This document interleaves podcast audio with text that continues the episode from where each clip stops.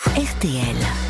Entrée dans l'histoire. Bonjour Laurent Deutsch. Bonjour Yves, bonjour Amandine. Bonjour Laurent. Alors aujourd'hui, une grande date de l'histoire de France, la prise de Moscou le 14 septembre 1812. Oui, Amandine, il y a tout juste 211 ans, la grande armée de Napoléon prenait Moscou. Victoire militaire incroyable, car à ma connaissance, c'est la seule fois de l'histoire moderne qu'une armée étrangère a réussi à planter son drapeau sur la capitale russe. Ah bah comme le disait Régis Laspalès, il y en a d'autres qui ont essayé, ils ont eu des problèmes. Mais dites-moi Laurent, pourquoi Napoléon veut-il faire la guerre aux Russes? Eh bien, tout commence un an plus tôt, en 1811. Napoléon a 42 ans, il est au fait de sa gloire. L'aigle impérial plane sur presque toute l'Europe. Mais la situation est précaire et fragilisée par les Russes, qui ne respectent pas un blocus imposé par la France sur les marchandises anglaises. Napoléon est furax, il traite l'ambassadeur russe de tous les noms en public. Et quand Napoléon est furax, Oula. Ça sent la poudre. Il décide donc d'envahir la Russie avec une armée de 680 000 hommes. C'est la plus grande armée de tous les temps. Mais si les Français ont l'avantage du nombre, les Russes, eux, ont celui du terrain. Immense. Alors, au début, tout va plutôt bien.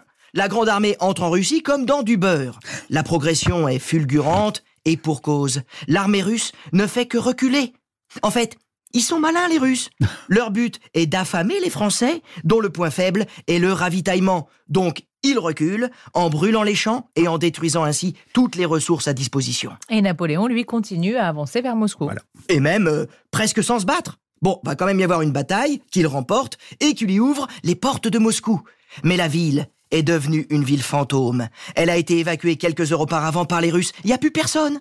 Alors, Napoléon prend tranquillement ses quartiers au Kremlin, dans les appartements du tsar, qu'il attend de pied ferme pour négocier. Mais le tsar Alexandre, il est réfugié dans son palais de Saint-Pétersbourg et il bouge pas. Mais qu'est-ce qu'il attend Qu'il neige? Précisément. Figurez-vous, il attend l'hiver. Il veut avoir les Français à l'usure. Moscou, c'était un piège. Dans la nuit du 14 septembre 1812, les Russes déclenchent un gigantesque incendie. La ville se transforme en un immense brasier. Les neuf dixièmes de la ville partent en fumée. Il faut décamper. Mais Saint-Pétersbourg est trop loin et l'hiver s'annonce précoce et ravageur. C'est alors le début de la terrible retraite de Russie. Après le brasier de Moscou, c'est le froid, le gel et l'émeute de Cosaques qui attendent les Français. Et c'est la Bérésina. Eh oui, mais rappelons une chose. Si la bataille de la Bérésina est devenue proverbiale et négative, pour parler d'un désastre, d'un fiasco, en fait, ça a été une victoire militaire française, et même une sacrée prouesse, grâce en particulier à l'héroïsme de centaines de soldats qui se sont sacrifiés en construisant pendant trois jours des ponts dans l'eau glacée pour permettre ainsi d'assurer la retraite à la grande armée qui sans eux aurait été complètement anéantie. La Bérésina était donc une victoire. Alors là, je révise mes classiques. Demain, cher Laurent, vous nous parlez de quoi?